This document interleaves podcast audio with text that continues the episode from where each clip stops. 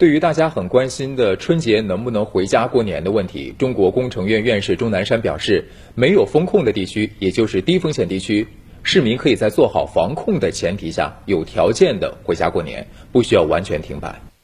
这低风险的地区啊，我的看法是可以的，啊，应该可以有，就是有条件的啊，不要完全这个停停摆，啊，这应该是有这个，因为。这个就是只要有这个条件，大家都有很强的防控意识，再加上现在已经有百分之八十六的打了疫苗啊，我觉得是有信心的，所以不需要全国的防风控，不需要。我的看法，目前在中国，呃，这个动态的零呃零传播或者定段的这个这个零防控啊，目前还是对的。